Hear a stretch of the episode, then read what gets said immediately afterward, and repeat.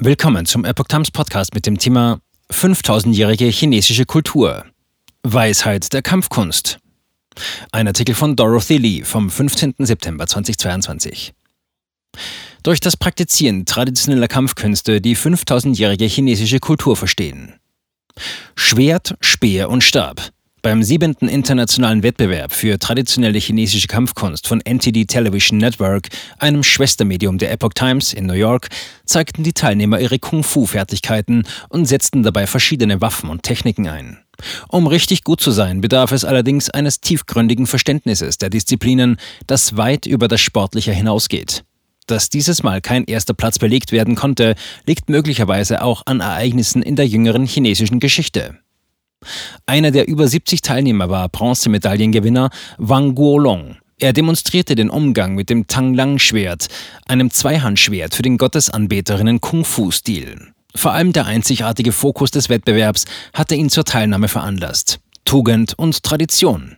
Der Wettbewerb im Bundesstaat New York ist Teil einer Reihe von internationalen Kultur- und Kunstveranstaltungen, die von NTD Television Network ausgerichtet werden. Er zielt auf die Wiederbelebung der traditionellen chinesischen Kampfkünste mit ihren ursprünglichen Werten. Für Wang steht der Austausch mit anderen Kampfsportlern und die Verbesserung seiner Fähigkeiten im Vordergrund.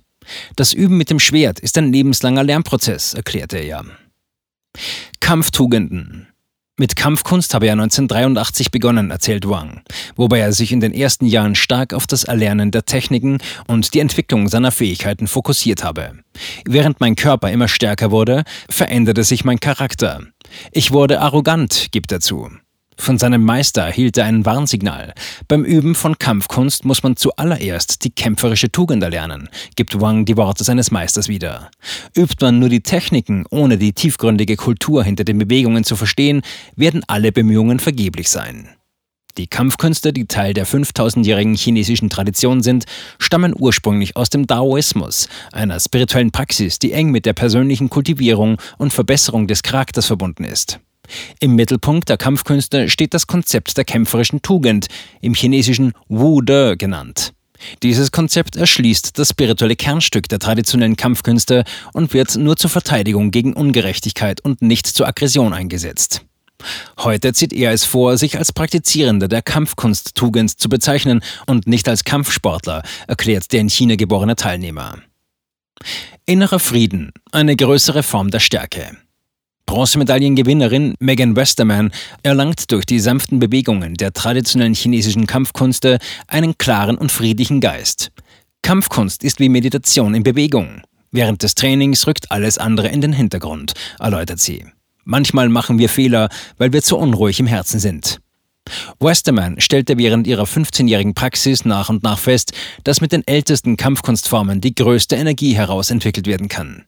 Die traditionellen Kampfkünste zeichnet aus, dass hinter jeder Bewegung eine Geschichte steckt, der eine enorme Kraft innewohnt, erklärt sie nach ihrer Demonstration des Shaolin-Drehspeers. Ein weiterer Teilnehmer, Chris Chappell, praktiziert seit seiner Jugend traditionelle Kampfkunst. Er habe die Kraft des inneren Friedens gespürt durch ein Sprichwort aus den traditionellen chinesischen Kampfkünsten habe er eine sehr wichtige Lektion gelernt. Es besagt, das Sanfte kann das Herz überwältigen. Chappell, der eine Ehrenauszeichnung erhielt, erklärt, ich denke, dass wir im Leben oft Ärger oder Wut entwickeln. Das ist eine Art von Stärke, die wir nutzen können, um harte Zeiten zu überstehen. Es ist allerdings eine sehr gefährliche Emotion, wenn sie sich gegen die Menschen richtet, die einem am nächsten stehen, wie Familie und Freunde. Bei den chinesischen Kampfkünsten lernt man, dass Stärke durch Ruhe und inneren Frieden entstehen kann. Das ist eine viel größere, eine umfassendere Form der Stärke. Keine Goldmedaille. 25 Teilnehmer erhielten eine Bronzemedaille, neun eine Silbermedaille. Eine Goldmedaille vergab die Jury dieses Jahr nicht. Es ist bedauerlich, dass sich in diesem Jahr niemand für die Goldmedaille qualifiziert hat, meint Li Youfu, der Hauptpreisrichter des Wettbewerbs, nach der Preisverleihung.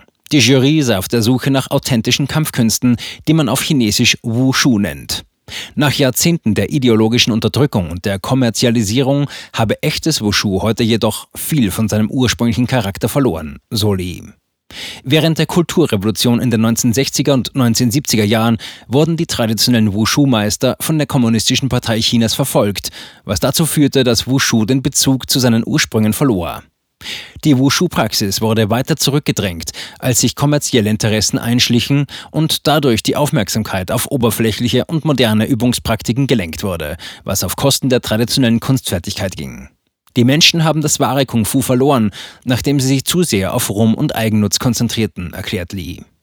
Nach Ansicht des renommierten Meisters aus Peking wurden die modernen Formen des Wushu mit Bewegungen aus anderen Disziplinen vermischt, wodurch die kämpferische Tugend, die grundlegenden Eigenschaften der göttlich vermittelten Kultur verloren gingen. Die Beibehaltung der strengen Wettkampfnorm und die Nichtvergabe der Goldmedaille Soli solle die Teilnehmer ermutigen, sich zu verbessern und während ihres Trainings die Essenz der traditionellen chinesischen Kampfkünste zu verstehen. Zahlreiche Teilnehmerinnen und Teilnehmer erklärten, dass Sieg oder Niederlage für sie nicht von Relevanz seien, angesichts der wertvollen Erfahrungen, die sie sammeln konnten. Die Freundschaft unter den Teilnehmern ist so wichtig. Obwohl wir gegeneinander antreten, hoffen wir wirklich, dass die anderen gewinnen, erklärt Daniel Hernandez, der eine Ehrenauszeichnung erhielt. Das ist der stärkste Teil der Veranstaltung und für mich von großer Bedeutung. Brandon Chin, der zum ersten Mal teilnahm, sagte, er habe sich in die Veranstaltung verliebt. Die Teilnehmer hier sind wie eine Familie. Wir treten gegeneinander an, aber kooperieren auch miteinander, so Chin. Ich schätze die traditionellen Kampfkünste jetzt umso mehr.